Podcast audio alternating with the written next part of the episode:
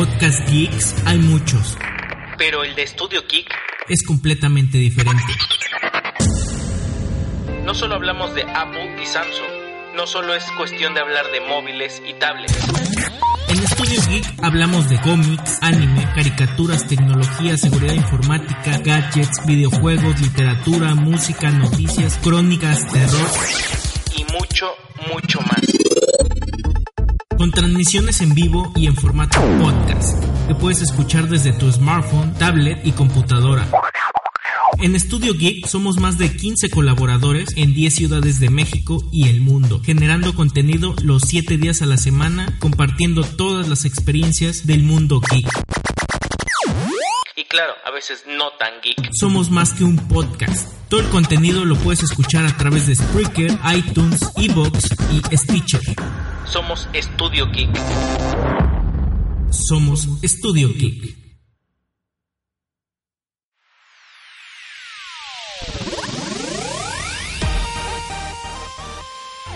Ya comienza Nerdverse, el programa de opinión que reúne todo el universo nerd en un solo lugar. Traído a ti gracias a Studio Geek y conducido por Lindsay. Quédate y disfruta de esta amena plática sobre videojuegos, anime, películas y más. Comenzamos.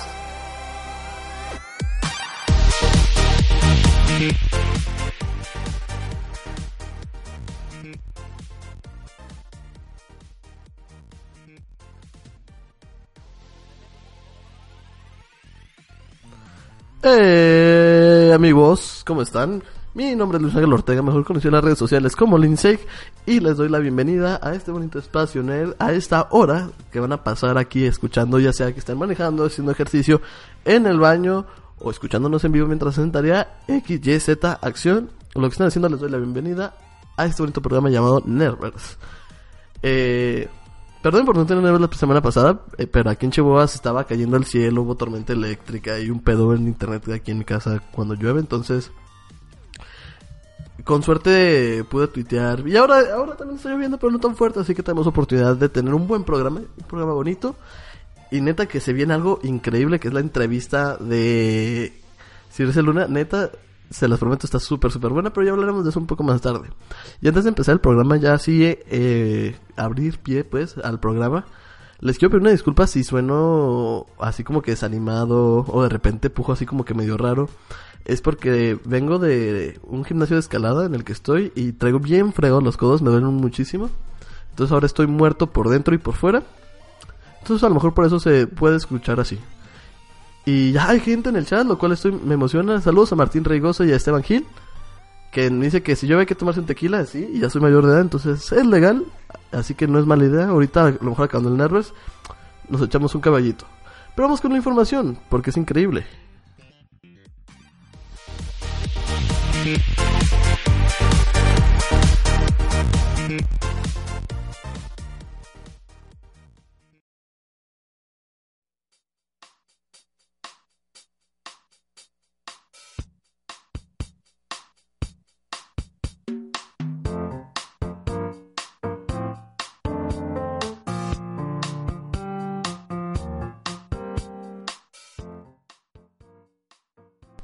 Y se me olvidó decirles en la introducción que este promo de Studio Geek que está al principio está bien bonito, suena como anuncio de Cine, Cinépolis cuando entras así de la radio en el cine o de las 4DX. No sé si en su ciudad seguramente hay más porque Chihuahua llega así como que a las obras del país. Pero no sé, está muy bonito, solo lo quería mencionar, no se me acordé. Pero vamos con información, que es lo que nos ocupa aquí. Como primera noticia tenemos el aumento del precio de la membresía de PlayStation Network Plus. Y es que a partir del 22 de septiembre el servicio tendrá un aumento en su costo. El nuevo precio de la suscripción anual pasará de 499 a 59.99 dólares, mientras que la suscripción eh, aguacate, mientras que la suscripción trimestral tendrá un precio de 24.99 dólares. La suscripción mensual mantendrá su precio a 9 9.99 dólares. Sony asegura que el precio de la PlayStation Plus tenía que ser ajustado para seguir asegurando la calidad en el servicio y los beneficios con los que cuentan los usuarios como juegos gratuitos, entre comillas, porque so- son rentas, y descuentos exclusivos cada semana. Voy a repetir los precios nada más por si me equivoqué o algo así por el estilo. la suscripción anual va a estar a 60 dólares, lo que cuesta un juego full price. Eh, la trimestral estará a 25 dólares y la mensual sigue estando a 10 dólares. Entonces sí, sí le pegó, no tanto como a Xbox, bueno, no sé. No sé ahorita cómo está actualmente la Gold, si haya subido más, porque la compré antes de que subiera. Pero las dos ya rondan los 1200 pesos las suscripciones para la, el servicio Plus o Gold, si es Xbox. Entonces se ve que, que ya está pegando otra vez. Digo, el Xbox creo que solo fue aquí en México. Pero pues ya está pegando el bolsillo. Y eso de juegos gratuitos, que mantener el servicio de calidad, pues yo que haya visto los juegos de PlayStation Plus, últimamente no han estado tan chidos. Digo, no, no, a lo mejor sí están chidos, no he tenido la oportunidad de jugarlos. Digo, no tengo PlayStation. Pero así de primera vista y así como solían anunciar de que de repente, ah, Borderlands, ah, Rocket League de lanzamiento, cosas así por el estilo, eh, ya no tanto. Pero esperemos que con este incremento de precio mejore. Y déjenme revisar rápido si hay algo en el chat. No hay nada en el chat, así que pasamos al siguiente tema.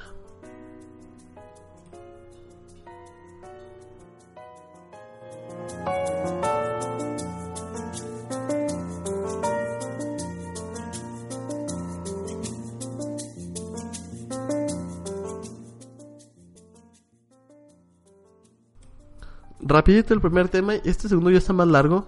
Y la neta es que me agarró en curva totalmente. No me lo esperaba. De hecho, no se me sorprendió muchísimo cuando lo vi. Y es que Total Play, ¿conocen Total Play, no? Pues es un proveedor de servicios que da eh, teléfono, cable internet, que está pues, en partes de la República, lo ven anunciado en la tele y ese tipo de cosas, ¿no? Pues Total Play eh, lanzó Gamefly una plataforma de videojuegos por streaming incorporada a su oferta de televisión por paga. Según la empresa, el servicio contará con 40 títulos, pero mes con mes estarán agregando algunos adicionales. Es casi seguro que los títulos serán de desarrolladores third party, así que olvidémonos de exclusivas. La idea de la plataforma es que podamos disfrutar los, de los juegos sin consola, pero será necesario un setup box o un decodificador específico para utilizarlo, que ese ya te lo van a dar, digo, es la cajita esta que están con el cable. Eso sí, Total Play confirma que podremos usar los mandos de Xbox y algunos Logitech. Tal y como sucede con este tipo de servicios, todo se procesará en la nube, así que nuestras partidas quedarán almacenadas ahí mismo. Según parece, podremos estar en dos sesiones de juego de forma simultánea. Y esta es un, eh, una cita de Curry, que es el CEO de Total Play. Gamefly tiene la aspiración de convertirse en el Netflix de los videojuegos y nos hemos asociado con ellos.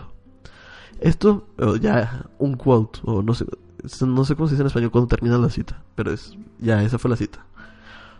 Porque esto debido a que la única compañía que cuenta con el servicios OTT o Over the Top, eh, con las cuales brinda acceso a Netflix por medio de su servicio de televisión restringida. El servicio tendrá un costo de 159 pesos mensuales. Entonces, en pocas palabras, es un Netflix de videojuegos. Suena como una gran idea, neta, esto es una idea que ya muchos habían dicho que para ahí van los videojuegos para procesamientos en nube. Digo, ya tenemos como por ejemplo, creo que hay EA Access, sí, si no me, equivoco, creo que se llama EA Access, que también te dan como 30 juegos por 10 dólares al mes, algo así por el estilo. Y pues entre ellos se encuentran Battlefield, eh, Plan vs. Zombies, los Mirror's Edge y ese tipo de cosas, ¿no? Pero que una empresa mexicana se haya inventado a hacer esto, neta. Si saben manejar muy bien su marketing, esto le puede dar a un clavo muy, muy específico. Porque imagínense al videojugador casual, al videojugador que seguramente no escucha Nervous porque pues, no va a estar una hora escuchando un programa sobre videojuegos, ¿no? Un, alguien súper casual, a lo mejor alguien que compra un FIFA, un Madden y un Call of Duty al año, menos a lo mejor, el puro Call of Duty o el puro FIFA. Qué flojera para ellos tenerse que comprar una consola de 8 mil pesos con la nueva generación de PlayStation 4 y Xbox One. Y llega Total Play con su cajita, que aparte de tener cable, aparte de tener internet, aparte de tener teléfono, te dicen, por 150 baros más, te doy 40 títulos de videojuegos. Si esos títulos, tal y como se especula, que sean AAA, imagínense que te den con un FIFA, un Call of Duty, un Madden, alguno de carros, el Need for Speed algo así por decirlo, uff, ya, ya se vuelven locos. Digo, puede ser un gran, gran movimiento de parte de esta compañía si lo saben manejar bien incluso para pues, personas que pues que les digo, para los casuales eso queda perfecto porque tienes 40 juegos que puedes jugar cuando quieras, donde quieras, nada más estás pagando por mes, no tienes que comprar la consola. y se me sale un gallo muy feo ahí. Si mucho te compras eh, tu control de Xbox One, a lo mejor si, si te metes un poco entre más comillas en serio, que son 700 pesos. Y si no, te compras uno de 200 pesos Logitech para que juegues, pues digo, va a ser seguramente USB. Neta, está genial. Habrá que ver, porque lo que le pueden regar es que pues, puede ser una Ouya, esta consola en base a Android, que tenga juegos piteros como de móviles, entonces pues, nada como que entre comillas muy serio. Les digo, esto para niños chiquitos y para gente casual, para los casuales realmente puede pegar muy, muy cañón. Pero vamos para noticias que son de... No tan casuales, supongo. Digo, tampoco son de... Sí, no tan casuales. Ahí venimos, juegos Gold de Xbox.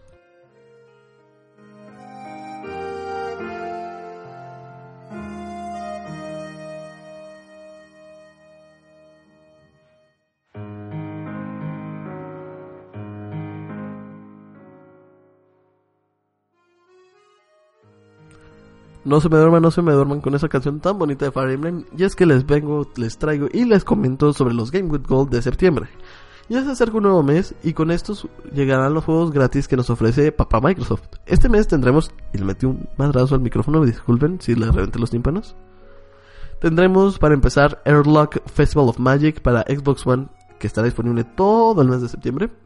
Assassin's Creed Chronicles China para Xbox One, que llega en septiembre el 16 de septiembre a el octubre 15.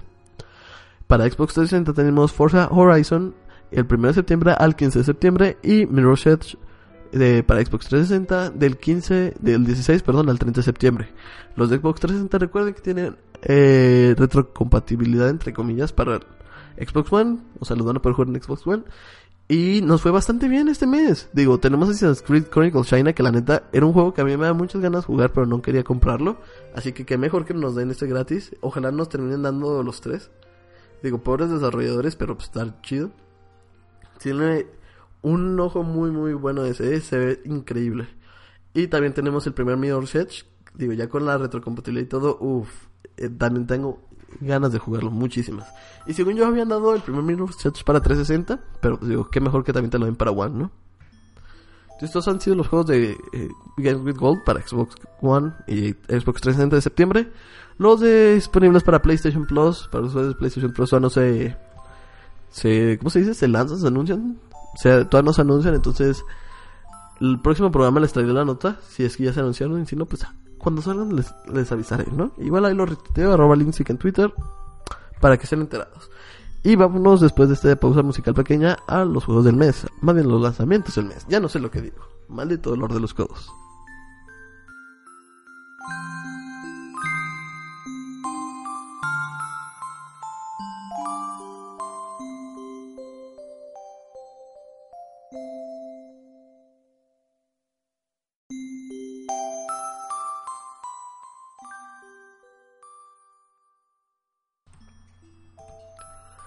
Y regresamos para hablar de los lanzamientos del mes de septiembre. Ya saben, empezamos con los lanzamientos chonchos del año, ya es la época fuera de los videojuegos. Y en septiembre se vienen varias propuestas interesantes. Vamos a verlo. Para empezar tenemos que el primero de septiembre, que es, déjenme les confirmo por si están igual de perdidos que yo, el jueves se lanza Airlock Festival of Magic para PC y para Xbox One, que lo van a dar gratis. Se lanza también Loomis eh, Music para iOS y Android y One Piece Burning Blood para PC. El 2 de septiembre se lanza Redoubt para PC, HTC Vive y Oculus Rift. HTC Vive, ahí está. me salió como que muy curioso la palabra. Este es un juego VR, ahí para los que gusten probarlo y los que tengan. El 5 de septiembre eh, tenemos un juego que de nombre tiene yo creo que el para chica Catarina. Mother Russia Blitz para PC. Y Space Ranger Quest para PC también. Eso saliendo el 5 de septiembre. El 6 de septiembre tenemos que sale Just String para PlayStation 4 y Xbox One. The Legend of Heroes Tales of Cold Steel 2 para PlayStation 3 y PlayStation Vita. Y The Tomorrow Children para PlayStation 4. Ya ni lo que digo. El 7 de septiembre tenemos Ocean Horror Monster of Uncharted Seeds para PlayStation 4 y Xbox One. Y Unbox para PC. El 8 de septiembre tenemos Phoenix Wright Ace Attorney Spirit of Justice para 3DS. Uf, juegazo. Y Project High Rise para PC. El 9 de septiembre tenemos Inferno Cli- Climber para PC y Toxic, porque tiene 2K para PC. Ya el 13 se viene otro juegazo. Empezamos el 13 de septiembre con. Me acabo de perder, disculpen un momento. Ahí está. Bioshock The Collection para PC, PlayStation 4 y Xbox One. Recuerden que este juego trae los. Trae Bioshock 1, Bioshock 2 y Bioshock Infinite. Uf, vale muchísimo la pena. La neta. Es, ese es de los juegos que voy a pe- pedir. Es de los juegos que voy a. Ah, perdón, ¿qué me está pasando con los gallos de este programa? Es de los juegos que voy a esperar que bajen un poco de precio, porque usualmente eh, terminan bajando de precio relativamente rápido en unos meses, porque vale mucho la pena. Después tenemos que sale Dead Rising 1 y 2 para PlayStation 4, Windows y Xbox One. Del, para PC solo sale el primero. Y de hecho pues sale Dead Rising Triple Pack para PlayStation 4 y Xbox One. Sale también Me, May, Q, Labyrinth of Death para PlayStation Vita. Mystery of Chronicle One Way Heroics para PC. NASCAR Hit, ¿sí es NASCAR? Sí, NASCAR Hit Evolution para PC, PlayStation 4 y Xbox One. NHL 17 para PlayStation 4 y Xbox One. Pac-Man Championship Edition 2 para PC, PlayStation 4 y Xbox One. Pro Evolution Soccer o PES 2017 para Windows o PC, PlayStation 3, PlayStation 4, Xbox One y Xbox 360. Psycho Pass Mandatory Happiness para PlayStation 4 y PlayStation Vita. Otro juegazo que se ve increíble. Record para PC y Xbox One. Rive para PC y PlayStation 4. Y The Witness para Xbox One. Otro juegazo que ya ha salido a principios del año en PC. El 14 de septiembre tenemos Abaddon, eh, Abaddon 3 de Warborn para PC. Conga Master para PC y The Bunker para PC, PlayStation 4 y Xbox One. El 15 de septiembre tenemos otro juegazo de nicho que es Persona 5 para PlayStation 3 y PlayStation 4. El 16 de septiembre tenemos otro gran juego que es Dragon Quest 7 Fragments of Forgotten Pass, Pass, Past, perdón, para 3DS y Valkyrie Drive Ay, ¿cómo se pronuncia esta palabra? Vicky Huni para PlayStation Vita. Valkyrie Drive para PlayStation Vita, vaya, porque no sé cómo se pronuncia esa palabra. El 20 de septiembre tenemos a Cosa Sanks 3 para Windows, Criminal Girls 2 Petty Favors, ya no sé hablar inglés, perdónenme. Criminal Girl 2 Party Favors para PlayStation Vita, The Rester Landmark Edition para PlayStation 4 y Xbox One, NBA 2K17 para PC, PlayStation 3, PlayStation 4, Xbox 360 y Xbox One, Shin Megami Tensei 4 Apocalypse para 3DS y Tokyo Twilight Ghost Hunters Daybreak Special Geeks para PlayStation 3, PlayStation 4 y PlayStation Vita. Me encantan estos juegos que tienen un nombre así como súper complejo. Como este de Tokyo Twilight Ghost Hunters Daybreak Special Geeks. No sé, solo se escuchan chidísimo. Virginia tenemos que sale el 22 de septiembre para PC, PlayStation 4 y Xbox One. El 23 de septiembre sale Warhammer 400.000 400.000 Eternal Crusade para PC. El 24 de septiembre sale A House of Many Doors para PC. El 27 de septiembre sale The Darkest Dungeon para PlayStation 4 y PlayStation Vita. El 27 también se- es una fiesta Godín porque sale eh, FIFA 17 para PC, PlayStation 3, PlayStation 4, Xbox One y Xbox 360. También sale Forza Horizon 3 para Xbox y Xbox One. Sale Shantae Half Gene Hero para PC, para PlayStation 3, Xbox, Xbox One, PlayStation 4, Xbox 360, PlayStation Vita y Wii U. Sonic Boom, Ice and Fire para 3DS y XCOM 2 para PlayStation 4 y Xbox One. Gran día el 27 de septiembre, ¿eh? déjenme decirles que es eh, sábado, entonces gran, gran sábado van a tener ese día. El 29 de septiembre tenemos Demon Glaze 2 para PlayStation Vita y para acabar el mes... de- dije sábado, no, perdón, el 27 de septiembre es... Es martes. Uy, martes de Nervals, ¿eh? Y para acabar el mes tenemos que salen dos juegazos para 3DS, que es Azure Strike Combo 2 para 3DS y Yokai Watch 2 para 3DS. Estos fueron los lanzamientos de este mes. Como ven, este mes ya está bastante pesado. Tenemos Record, tenemos eh, pues, FIFA y todos los de deportes. Tenemos, perdonen, tenemos Shantae, tenemos Dead Rising, tenemos eh, Ace Attorney, tenemos... Va, se me fue el nombre de este juego. Eh, tenemos mucho, tenemos mucho realmente. Ah, The Witness también para Xbox One. Persona 5, ese era el que se me estaba olvidando. Persona 5, increíble RPG para los usuarios de PlayStation.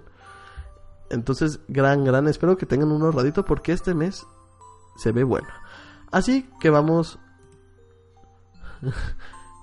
y así que vamos a, un, a unos promos o un medio tiempo musical y regresamos para explicarles un poco lo de la entrevista de Circe Luna y ponérselas.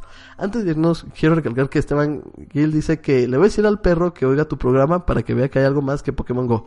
Por favor, por favor, por favor, no. Entre más gente podamos sacar de los casuales y que dejen de hacer mame de Pokémon Go, mejor. Ya volvemos.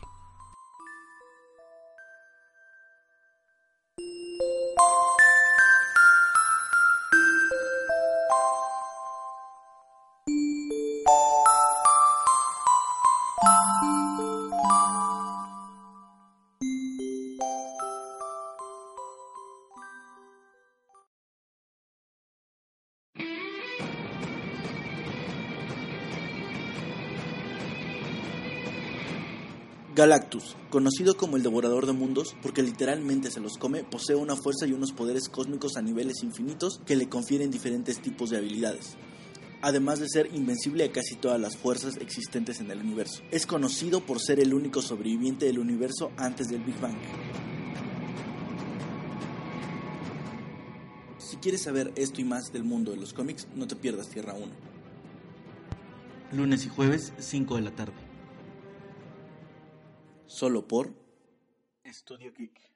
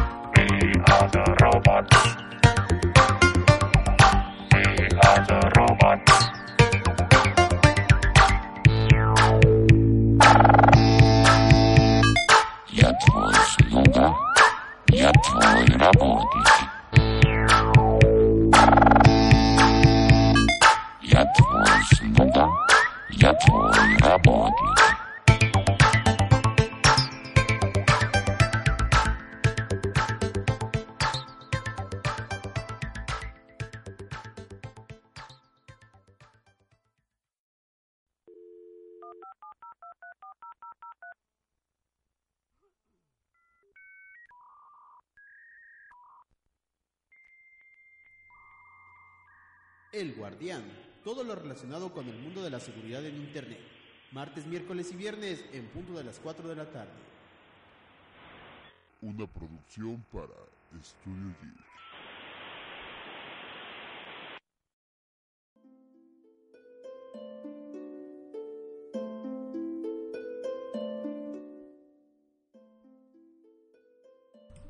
Y eso que escucharon en el medio tiempo musical fue We Are the Robots de Kraftwerk, eh, una, pues una agrupación muy muy padre, me gusta bastante.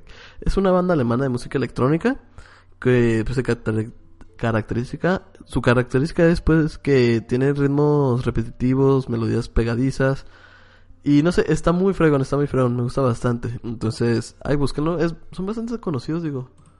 No es algo como que muy hipster, son yo creo. Dentro de los conocido, es conocido, si lo podría hacer así. Y les venía a contar rápido sobre la entrevista que tuvimos con Circe Luna. Eh, para quien no conozcan, Circe Luna es una actriz de doblaje, eh, de los más famosos ha hecho a Mil en Dragon Ball y a... Eh, a bah, se fue este nombre. A Rayo se me olvidó. A Rey, perdón, se me fue completamente el nombre. A Rey de Evangelion, de Neon Genesis Evangelion. Y Saya, mi gran colaborador aquí en el podcast que les estarán escuchando la próxima semana, y ahorita de hecho, nos consiguió una entrevista con ella. Entonces es una entrevista de media hora bastante interesante. Si les interesa el doblaje, eh, es muy buena porque hablamos bastante de eso. Y al final nos manda un saludo con voz de Rey. Ya les spoilé, lo siento, pero uff, vale la pena quedarse a escuchar eso. Así que los dejo con el audio y los volvemos a ver ahorita. Disfrútenlo, neta está chido.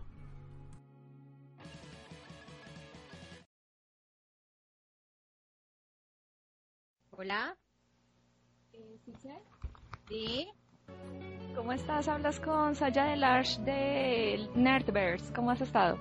Bien, muchas gracias. ¿Y tú? Muy bien, gracias. Qué bueno, me da gusto. Ah, ok. Eh, entonces, espérame, ya incluyo a mi compañero para la llama, para ar- iniciar la entrevista. Para que vean que se me olvidó editarle y todo, ¿eh? Entonces esto es en vivo, esto es en vivo, errores, ni modo, lo siento. no me vuelva a pasar, amigos, no se preocupen. Ok, muy bien. Eh, ah, pues espérame, aquí mi amigo me dice que eh, te envió la invitación, pero no le has... no Voy le a has dado pausarlo acer- tantito para encontrar dónde es, así que discúlpenme unos segundos porque... No, no, no contaba con esto, pensé que ya la había editado. Discúlpenme un segundo. Ahí les dejo esta relojita de Mega Man, está bastante chida. Escúchala.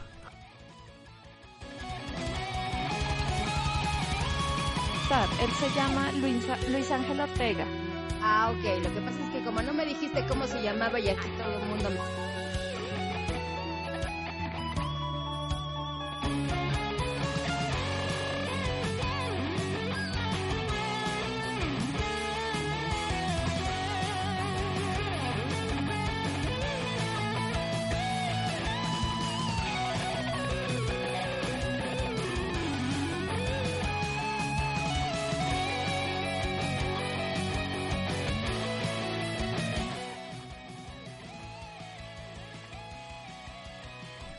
Listo, ya lo arreglé, disculpen por el despeñe, pero ya está arreglado. Ahora sí vamos con la entrevista. Cuatro, tres.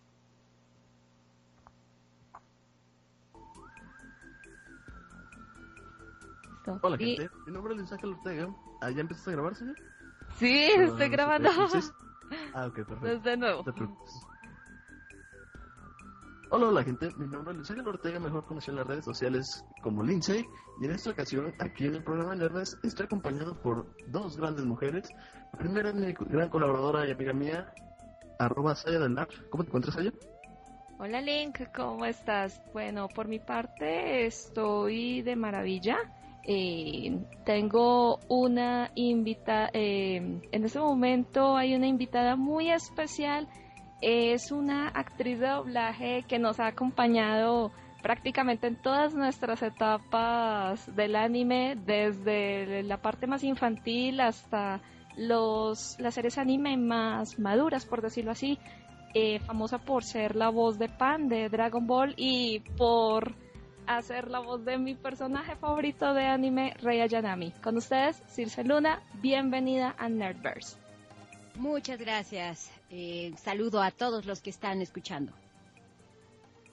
Ok, y bueno, entonces me gustaría que nos contaras co- eh, qué personaje en la vida volverías a, a realizarle doblaje. Como en la vida volvería, este, ¿a qué te refieres? ¿Que no volvería a hacerlo o que volvería a hacerlo? Eh, que no volverías a hacer el doblaje, ni aunque te pagaran, ni aunque te intentaran convencer, o sea, simplemente no y no. Mm, no hago películas pornográficas.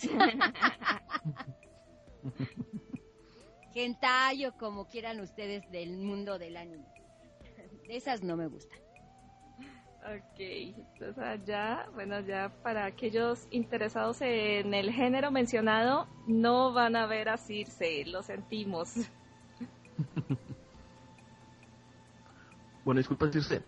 Me Sí. gustaría mucho saber cómo te involucraste en el doblaje. ¿Qué fue lo que te llegó a involucrar?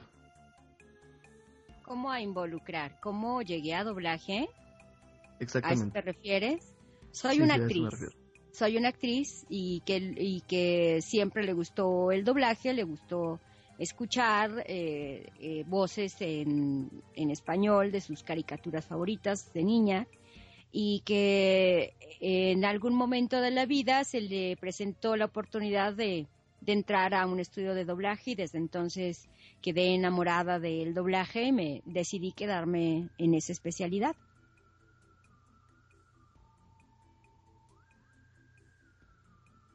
Vaya, qué interesante. Entonces, eh, fue tu misma carrera lo que te llevó al mundo del doblaje. Fue como su curso natural.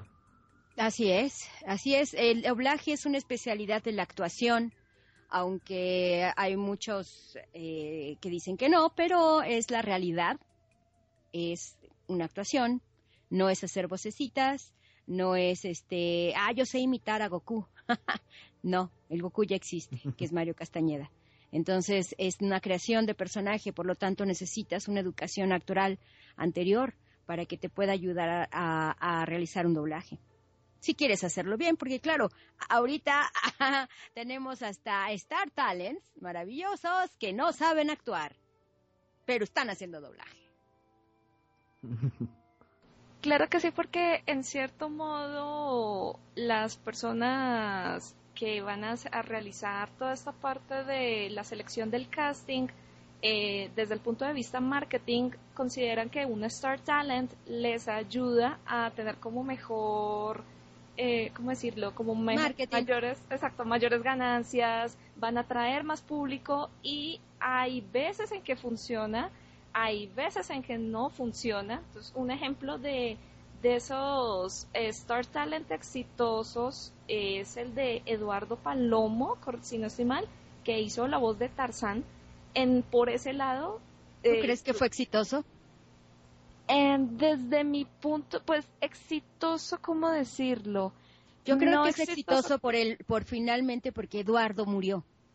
Ah, Pero, bueno, pero no, lado pero, pero no creo que haya sido exitoso. Creo que cualquier otro compañero de doblaje que haya tenido mejor especialidad en doblaje o que se haya preparado más en doblaje lo hubiera hecho infinitamente mejor. Eh, yo no creo que ninguno esté a, a nivel actoral, ninguno de los Star Talents eh, que han puesto, que vaya, la mayoría ni siquiera son actores, algunos son actores y eso les ayuda. Eduardo le ayudó que es actor, por supuesto. Claro. Y Eduardo era un excelente actor. Solamente creo que le faltó, le faltó eh, eh, en Tarzán un poquito más de, de experiencia en doblaje, porque estoy segura que él, él hubiera querido que le quedara ma- me- mejor todavía. Entonces, eh, entonces en cierto modo fue exitoso por desde el punto de vista sentimental, o sea, por como el Por recuerdo de él, el legado que dejó. Por supuesto. No obstante, hay, hay un caso muy curioso que es con María Antonieta de las Nieves, conocida como la Chilindrina.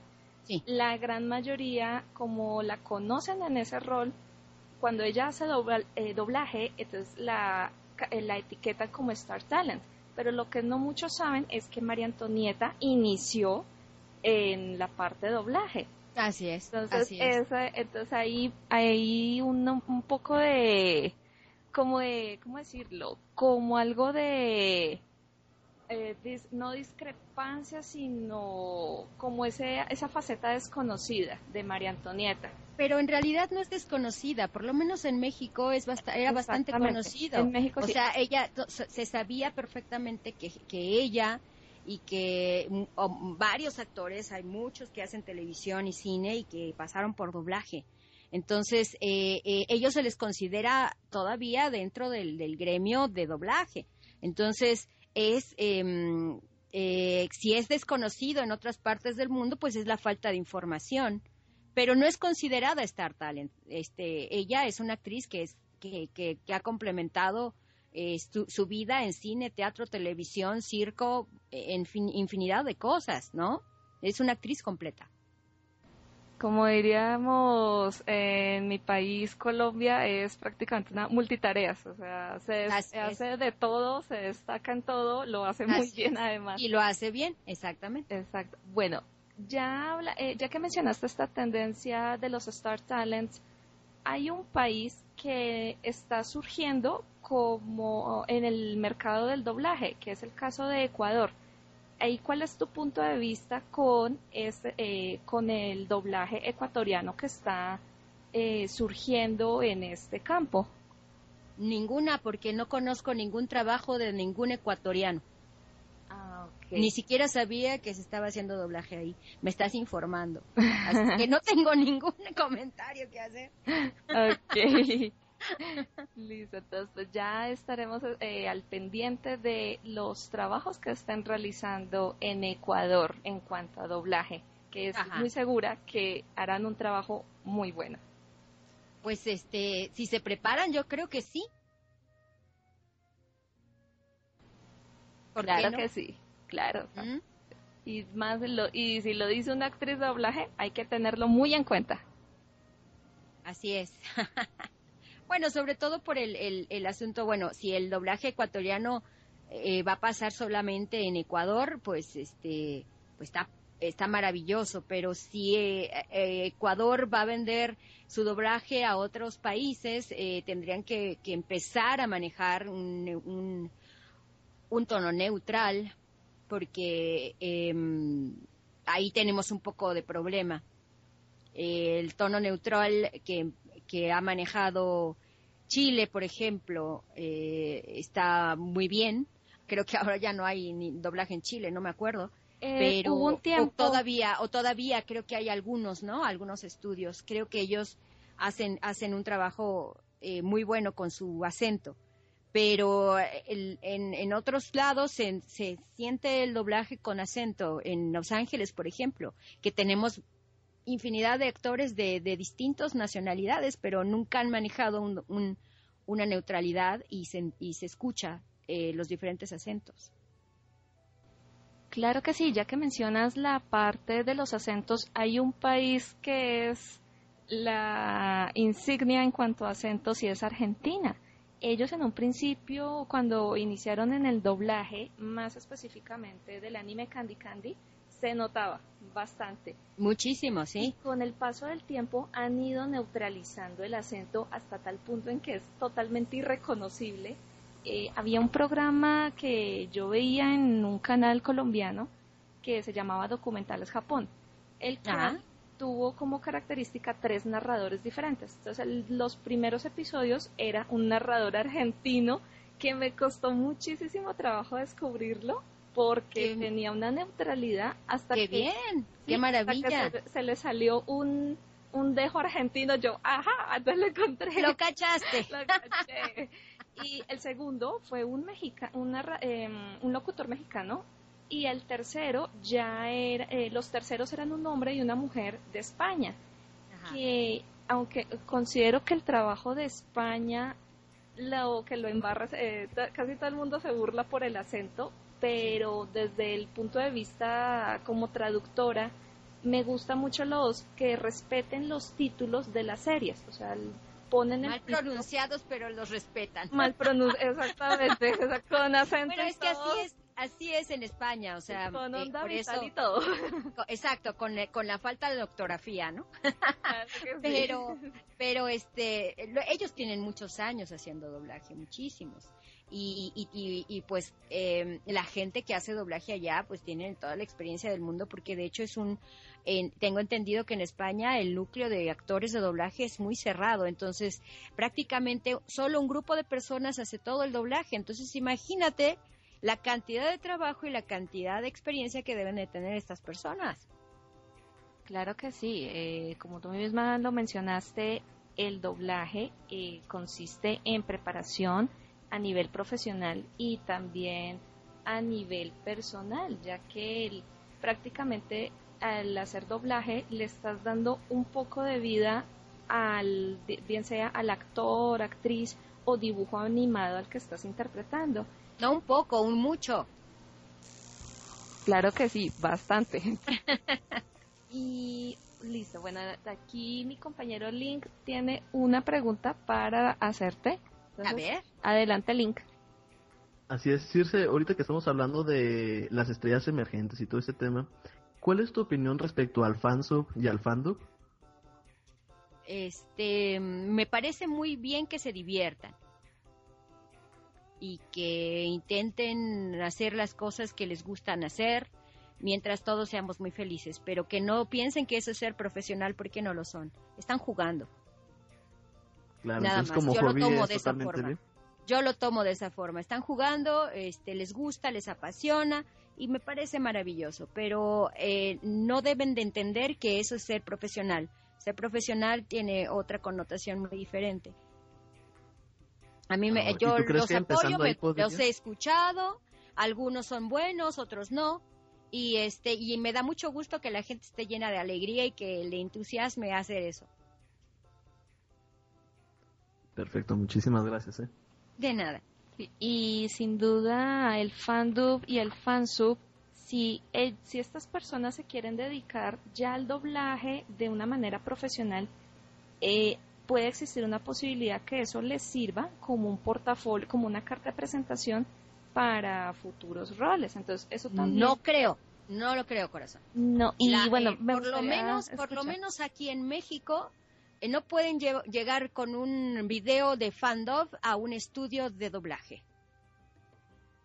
No, eso no es, esa no es el protocolo de llegada.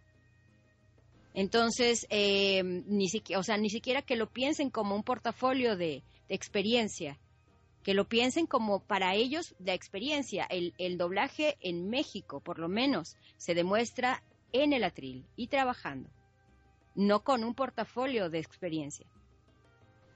Ok, es como entonces- decir, es como decir, lo decimos nosotros en broma cuando llega un actor nuevo y me reporto.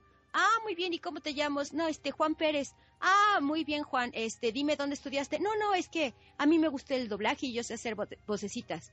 Entonces es, mm, ok, este, déjame una fotografía de tu garganta y después te llamo, ¿no? Eso no se hace así. No se hace así. En, por lo menos en México, ese no es el protocolo para llegar a una empresa de doblaje ni para ser actor de doblaje. Ok, entonces en ese caso, ¿cómo sería, eh, cómo es el protocolo de los estudios de doblaje cuando un acto, un nuevo actor de doblaje o actriz de doblaje eh, quiere iniciar su vida laboral? Pues a hacer una cita con los productores, de eh, en principio llegar eh, a, al tener esa cita, hablar con ellos, decirles que es actor y que tiene una experiencia en doblaje ya que estudió eh, la especialidad en cierta escuela eh, y luego que, le- que les permita hacer sala. Eso es lo primero que se hace en México, hacer sala. Hacer sala significa estar eh, en una sala de doblaje, eh, si te lo permiten, eh, con actores que ya trabajan y escuchar y observar su trabajo en silencio, obviamente. Una vez que se haya cumplido el- la sala, que se le hace así, el, el director puede interesarle o no al muchacho, dependiendo, muchacha, dependiendo de, de lo que habló, en intervalos con él y este tomarle su nombre. Y entonces, eh, posteriormente, si ya el estudio le dio oportunidad de estar haciendo sala, pues eh, se le em, se pregunta si se le puede dar llamado a esa persona. Se le da la oportunidad de hacer un llamado y en ese momento es cuestión de que él demuestre que él puede hacer el doblaje. Se les hace una prueba o se les da llamado inmediatamente. Ese es el protocolo. Y después de eso se tiene que reportar en, en diferentes estudios, en diferentes salas, con diferentes directores. Y pues en algún momento él va a ir creciendo si es que lo puede hacer. Si no lo puede hacer, pues no hay un, no hay un crecimiento nunca. Ese es el protocolo. Bueno, queridos oyentes, aquellos que estén dedicados al fandom, si quieren tomarse muy en serio la carrera de doblaje, ya escucharon a Circe. Deben estudiar, prepararse muy bien y mucha seguridad ante todo.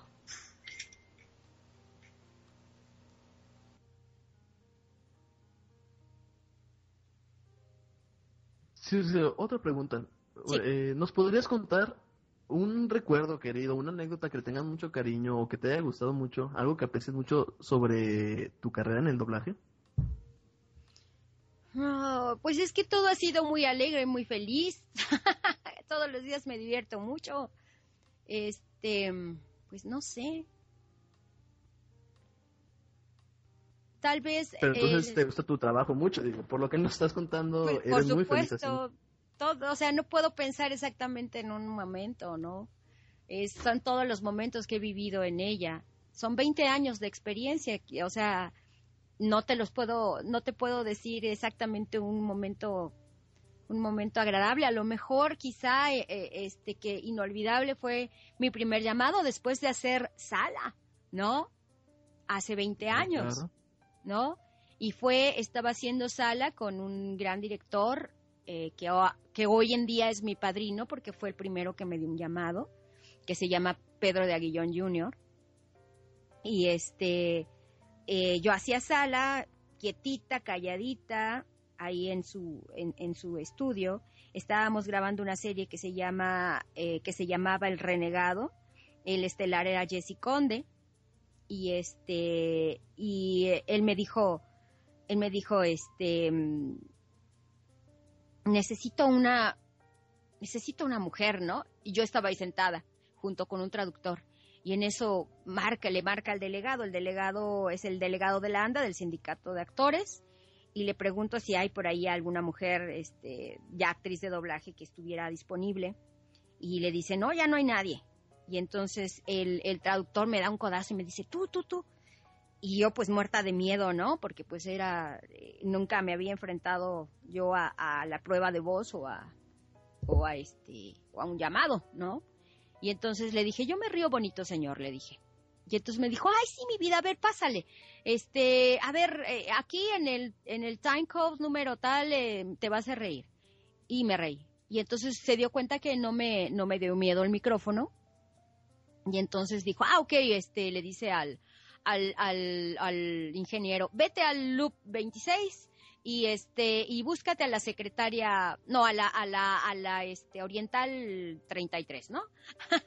entonces me, nos fuimos a ese loop de, tenía lo que nosotros llamamos, este, eh, pues eran, e- era, era el dialecto, era japonés o coreano o alguna cosa así, y entonces este eh, lo que se hace es que los traductores ah, eh, lo que oyen lo van poniendo y este y se les se les llama de una forma pero ahorita se me fue el avión no me acuerdo exactamente cómo le dicen y este y tenías que como imitar los sonidos que ella que ella hiciera por decirlo así para suponer que estás hablando en el idioma no se tenía que entender lo que ella estaba diciendo. Eh, justamente el protagonista no entendía lo que ella le decía, entonces simplemente eran ruidos, ¿no? Para él. Entonces los hice, sin miedo también. Y bueno, entonces él muy entusiasmado le dijo, no, ya, ya, ya tenemos hecho el triplete. El triplete son personajes, tres personajes distintos. Y este, y me, y ahora vete a la secretaria de Luptal. Híjole, ahí sí me impactó porque ya eran líneas, eran cinco líneas seguidas, eh, eran dos loops, este, eh, y, un loop para toda la gente que no sepa, son 24 palabras en un texto.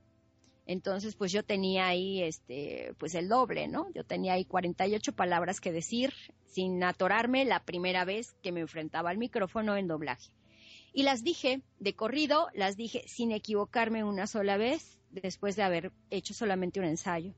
Entonces, eh, Pedrito, pues feliz de la vida, me dijo que, que por qué no, me, no había hablado antes. Yo estaba ahí calladita, yo me estaba portando bien y este desde entonces me empezó a recomendar con pues con otros directores y así empezó mi carrera de doblaje. Entonces esa experiencia pues fue maravillosa. Por supuesto salí de ahí brincando y bailando y gritando feliz de la vida, ¿no? Desde entonces eso ya fue hace más de 20 años. Wow, qué increíble anécdota es. En serio, qué bonita experiencia nos puedes describir. Y creo Qué que bueno ya más aquí Saya tiene una última pregunta.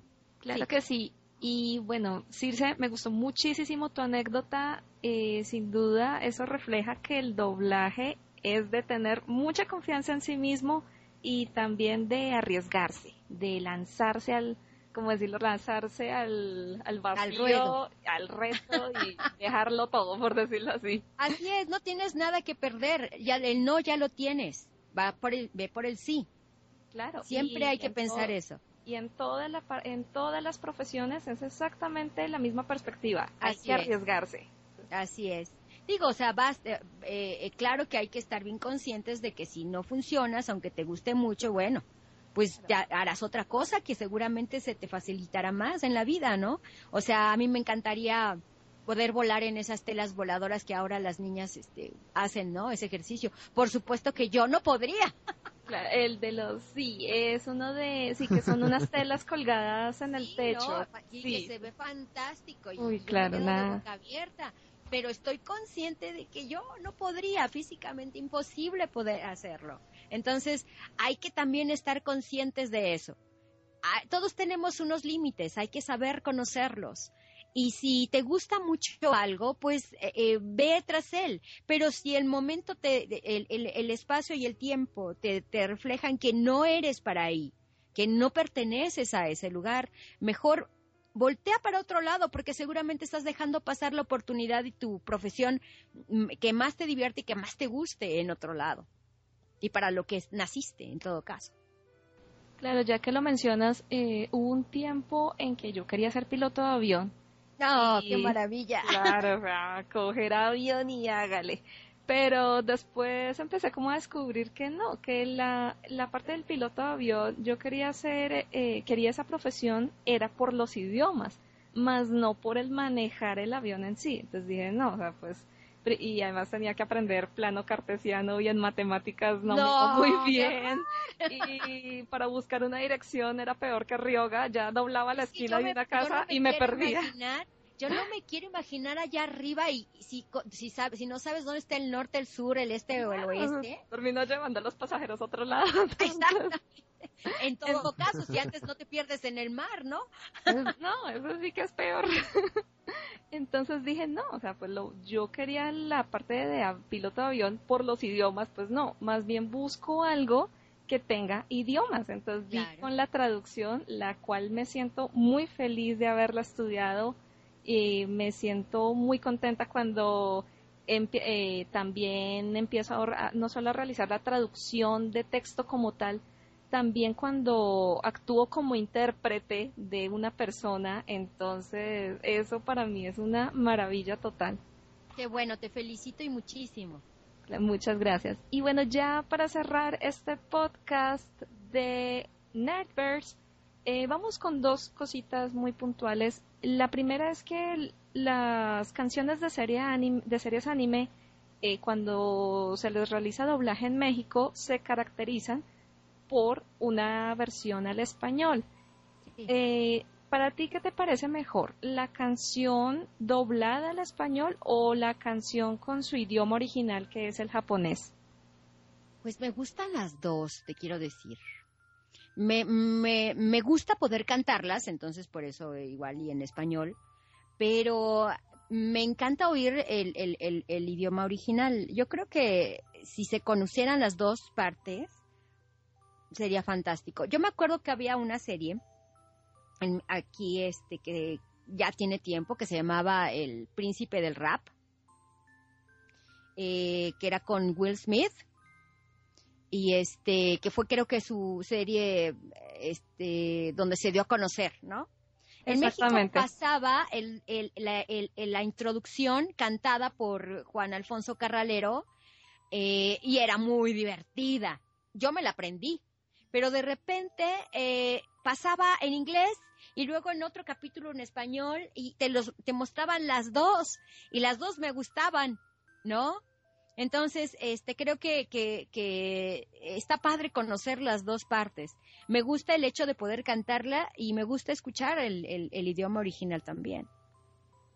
Y algo que sería muy épico sería ver a Will Smith, el intérprete original, y a Juan Alfonso Carralero cantar las la canción en sus respectivos idiomas. Eso Ah, sería sería fantástico. la locura. Sería fantástico. Y bueno, ya, le tocó a Juan Alfonso Carralero, él, él también dobló a otro programa que es más científico, que, que era, ay, ¿cómo se llamaba? Este, Puede ser un científico con el pelo verde. Sí, sí, Es- sí, de Ciencia Loca, si no estoy mal. Ciencia loca, exactamente. Y el actor se llamaba eh, se llama Bill Nye. Ah, bueno, ya le tocaron, ya les tocó estar juntos en escenario. Y él trataba de hacer una, una traducción simultánea. Y fue, yo creo que fue un encuentro maravilloso. Porque los dos más o menos son de la misma edad, ya están, ya no están tan chiquitos. Entonces tenían un ritmo muy parecido. Y, y, y Juan Alfonso es muy gracioso, entonces, y, y muy creativo, entonces él hacía chistes de repente al aire, ¿no? Que no entendía el otro actor, entonces, pero simplemente se reía. Sin duda debió ser una experiencia muy buena. Y Sí, lo- ya para despedir a nuestros oyentes de Nerdverse, eh, pues mm, eh, personalmente a Link y a mí nos encantaría muchísimo que les mandaras un saludo a los oyentes con la voz de Rey Ayanami, por favor. Nos encantaría bastante. ¿Cómo se llama su podcast? Nerd. Nerdverse. Nerdbirds. Ok. Hola a todos los amigos de Nerdbirds. Soy Rey Ayanami. ¿Quieren ser uno conmigo?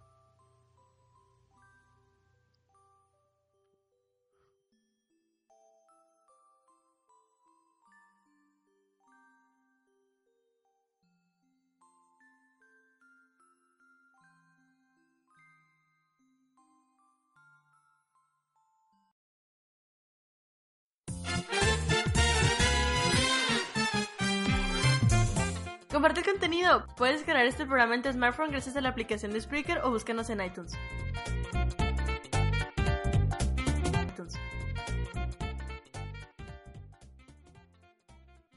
¿Cómo les quedó el ojo con esa entrevista? Les digo, en lo personal fue una entrevista muy divertida de grabar. Fue mi primera entrevista así como que alguien del mundo de la farándula o algo así por el estilo. Y ese último saludo, uff, uff, está increíble. Porque no, soy muy fan de Evangelion, como se pueden dar cuenta, digo. Creo que Nervous eh, tiene bastante Evangelion en él. Pero regresamos a esta bonita eh, sección llamada Recomendación de la Semana donde les recomiendo cosas, como dice el título de la sección, no sé por qué dije eso. Esta semana le traigo un par de canales de YouTube llamados NCIX Tech Tips y Tech Quickie. Estos dos canales son de tecnología, pero dan tienen como que un formato así curioso de responder eh, preguntas, así como Frequent Ask Questions, los facts. Y son tipo de cosas así de, pues, ¿qué le conviene más a tu computadora? ¿Ponerlas a invernar o a ponerlas a apagarlas o ponerlas a dormir?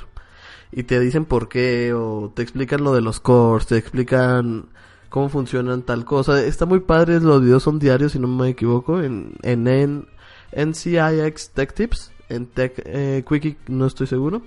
Pero son grandes canales y si les gusta la tecnología, neta, métanse, valen muchísimo la pena. Y vamos con una cortinilla ya para los avisos y despedir el programa.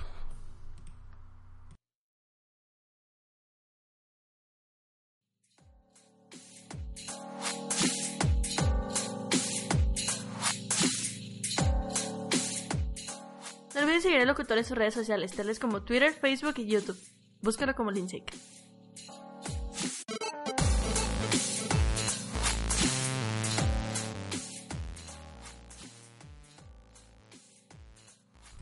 Y estamos en, en avisos y oigan, ¿qué despeñe traigo neta? Me acabo de dar cuenta que estas son las... Son las cortinillas de la temporada pasada. Puro despeñe, eh, conmigo. Hoy la neta la computadora no me quiso. Pero en avisos, esto lo vamos a hacer rápido porque ya llevamos una hora hablando. Bueno, una hora de programa, no una hora hablando realmente. Quiero saludar a, los, que- a quienes nos acompañaron en el chat, quienes fue Martín Traigosa y Esteban Gil. Muchas gracias por acompañarnos y dejar sus comentarios, así como a las personas que nos acompañaron en vivo, que no se loguearon o que no quisieron dejar mensajes, pero seis de ellas estuvieron, así que les agradezco mucho a ustedes seis. Eh, y les recuerdo que el próximo programa va a ser un podcast, entonces más o menos a la hora de siempre lo voy a subir, si no es que un poquito más tarde. Pero tendremos el primer sound test de esta temporada. Nos estará acompañando Saya, nuestra colaboradora aquí en Nervers, y Chica Catalina, nuestra gran amiga, que no tiene casa realmente, o sea, anda por todos los podcasts de la vida. Pero estaremos hablando con anécdotas ahí de canciones, yo traigo canciones de videojuegos, seguramente hay de anime, de películas y de todo. Es un programa que yo creo que va a estar bastante, bastante ameno. Y si recuerden que si ustedes tienen alguna petición de alguna serie, de alguna película, de algún anime o de algún videojuego, alguna canción que les recuerde algo que les traiga una buena historia, por favor envíenmela a arroba. Igual me pueden enviar un DM si quieren contar una historia, si no es que quieren que las ponga pues ahí envíenme un tweet. O si ya neta se quieren explayar con una carta, recuerden que siempre está abierta eh, la fanpage de Facebook, eh, facebook.com diagonal Linkshake. Eh, también en Studio Geek lo puedo recibir, Facebook, facebook.com diagonal Studio Geek, así como en Twitter de Studio Geek, Studio Geek, arroba Studio Geek 01. Entonces ahí ustedes pueden mandar sus anécdotas con sus canciones y yo estaré más que encantado de leerlas.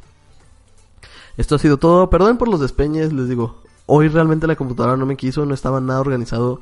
Según yo estaba organizado, pero pues, la escuela me trae un desmadre, la neta. ¿Para qué les miento, no? Eh, muchas gracias a Esteban, que nos comenta que le gustó mucho la entrevista. Muchas gracias, fue la primera vez que hace- hacemos una entrevista, entonces algo nervioso y pues, salió bien. Nada más me falló ahí eh, equivocarme de archivo y poner el que no estaba editado. Pero ya, errores, ¿no? Errores, todos somos humanos. Así que me despido, muchas gracias por acompañarnos en este tercer Nervers de la cuarta temporada y nos vemos el próximo martes. Hasta la próxima amigos, bye.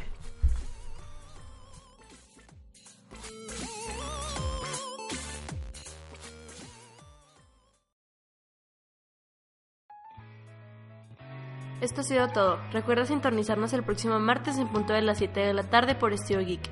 No olvides compartir y seguirnos en nuestras redes sociales. Hasta la próxima.